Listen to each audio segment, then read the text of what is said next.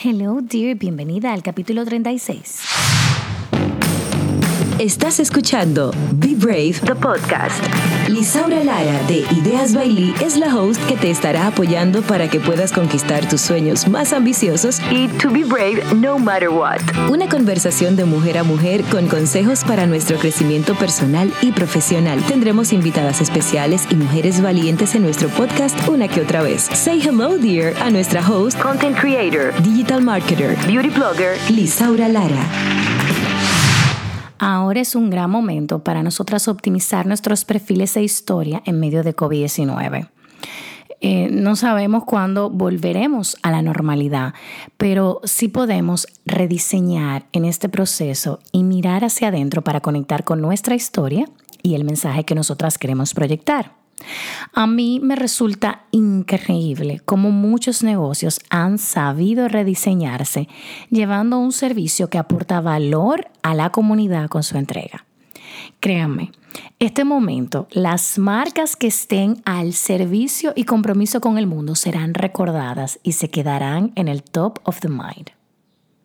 Por eso, hoy te pregunto, ¿cuál es tu accionar? ¿Qué estás haciendo para ser diferente? ¿Estás vendiendo? ¿Estás aportando valor? ¿Cuál es tu postura? ¿O estás en silencio?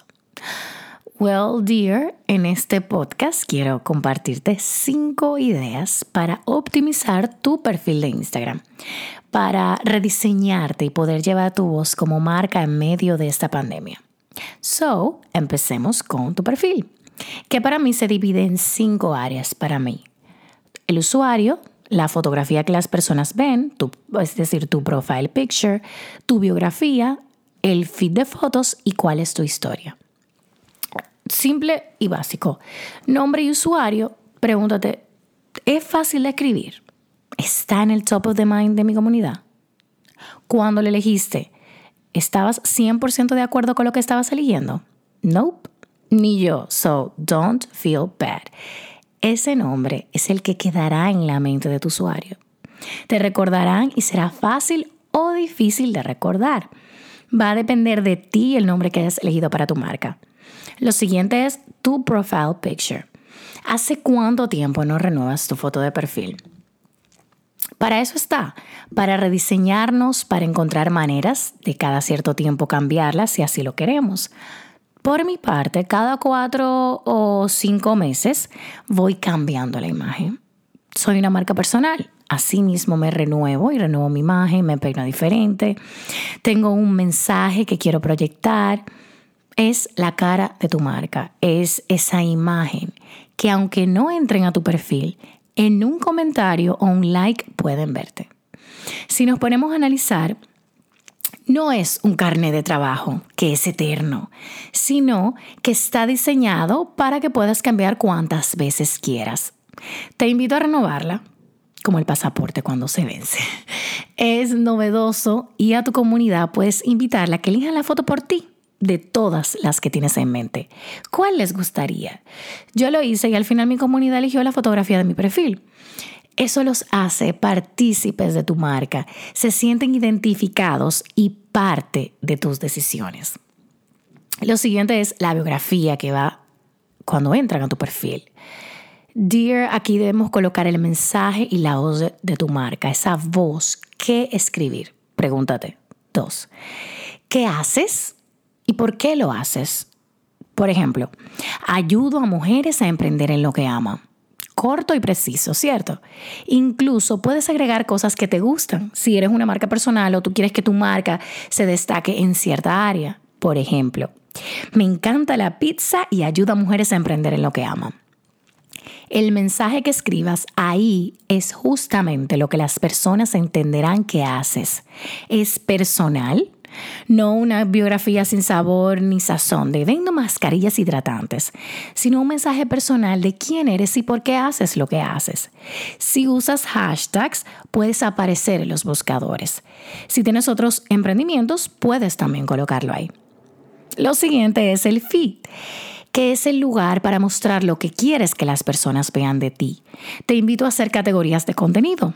Como marca personal, solo comparto lo que quiero que mi comunidad vea de mí. Al principio, si tú le das para abajo a mi feed, yo publicaba de todo. Lo que comía, dónde iba, me preocupaba mucho por hacer fotos donde estuviera y era muy estresante para mí. Los stories vinieron a desestresarme porque en 24 horas se va. Y a crear un plan de contenido para mi marca por categorías. Puedes elegir cinco categorías o las que gustes. Si eres un negocio, puedes colocar categorías de productos, eh, cuáles servicios ofrecen, tu equipo de trabajo, cuál es el aporte que hacen a la comunidad y el behind the scene. Y cuando haces la planificación, ya sabes que son cinco categorías que debes incluir en cada cierto tiempo en una publicación. Si eres marca personal, y eres madre, puedes tener categoría de compartir contenido de madres, si tienes un negocio de negocios, si tienes pareja de pareja, si tienes belleza, belleza, si te gusta viajar, viajes. Puedes elegir las categorías que quieres compartir en tu feed. Eso va a depender de ti. No quiero que te agobies con el día al día, con el día a día, sino con el mensaje que tu marca quiere compartir, que es tuyo y de nadie más. Las fotografías son importantes, sí, pero el mensaje también. En ideasbailey.com tengo filtros y fotografías que pueden ayudarte a crear ese contenido para tu marca. De igual forma, hay muchas aplicaciones que te pueden ayudar a mejorar la calidad de las fotos. En mi website también puedes encontrar un ebook que se llama Guía para impulsar tu Instagram, que te va a guiar un poco sobre el tema y es totalmente gratis. Lo que quiero es que el mensaje sea el centro.